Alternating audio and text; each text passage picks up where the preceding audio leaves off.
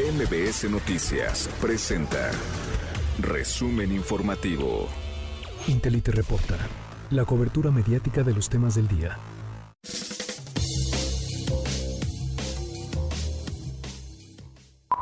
Uno. 7 con 28 minutos. Eh, hablando de elecciones, yo noto mucho a la oposición, no sé si le ha pasado, si usted coincide o no, con una certeza de que van a ganar al menos Coahuila el siguiente año en, en las, elecciones en las elecciones de gobernadores. Coahuila y el Estado de México son las joyas del 2023. El Estado de México es la joya de la corona. El Estado de México es la joya de la corona. Coahuila no es menor. A ver. Muchos consideran que va a ser difícil que Morena arrebate Coahuila. Bueno, pues ahí le va. La encuesta que aparece hoy en el diario El Economista, que además está compleja, eh, interesante por todo lo que pregunta. Tendencia electoral hoy en Coahuila. ¿Con qué partido se identifica?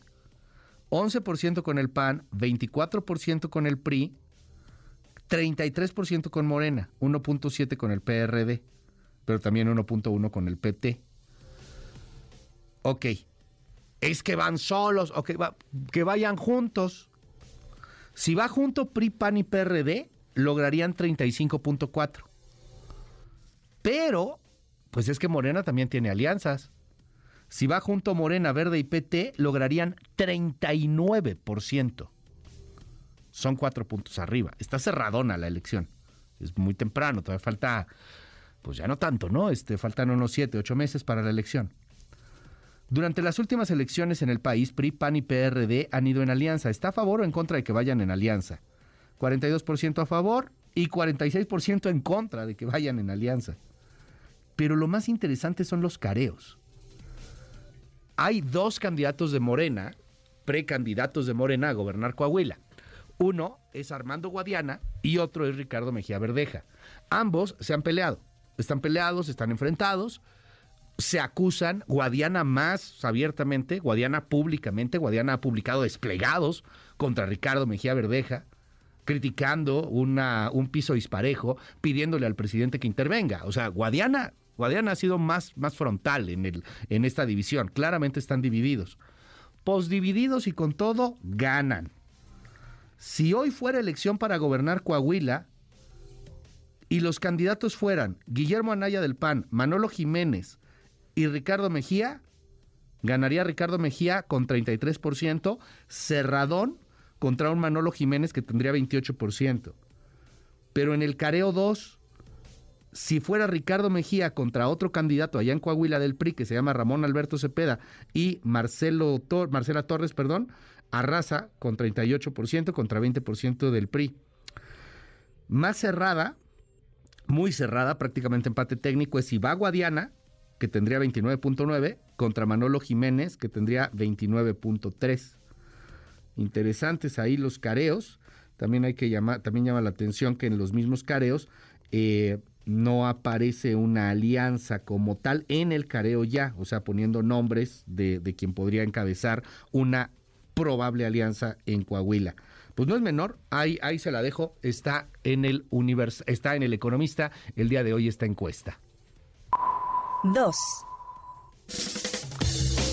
Por otro lado, déjeme contarle a usted eh, que ya estamos en un videojuego, caray. Hoy la primera del Reforma, llega violencia a México en videojuego global contra el narcotráfico o contra el ejército mexicano. Seguramente van a criticar esto en las mañaneras.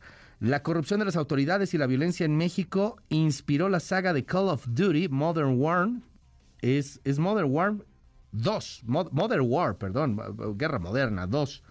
Y pues uno puede ser, o, te puedes ir contra el narco, o te puedes ir contra el ejército. Call of Duty no es un jueguito menor, es uno de los grandes juegos que existen en el, en el mundo. Tiene millones y millones de jugadores.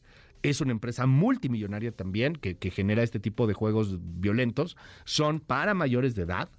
hay un gran mercado de mayores de edad de videojuegos. Ya los videojuegos no son el Nintendo, perdón, ¿eh? ya no es el Mario Bros. que brinca, no, no, no, ya son muy complejos, es una gran industria.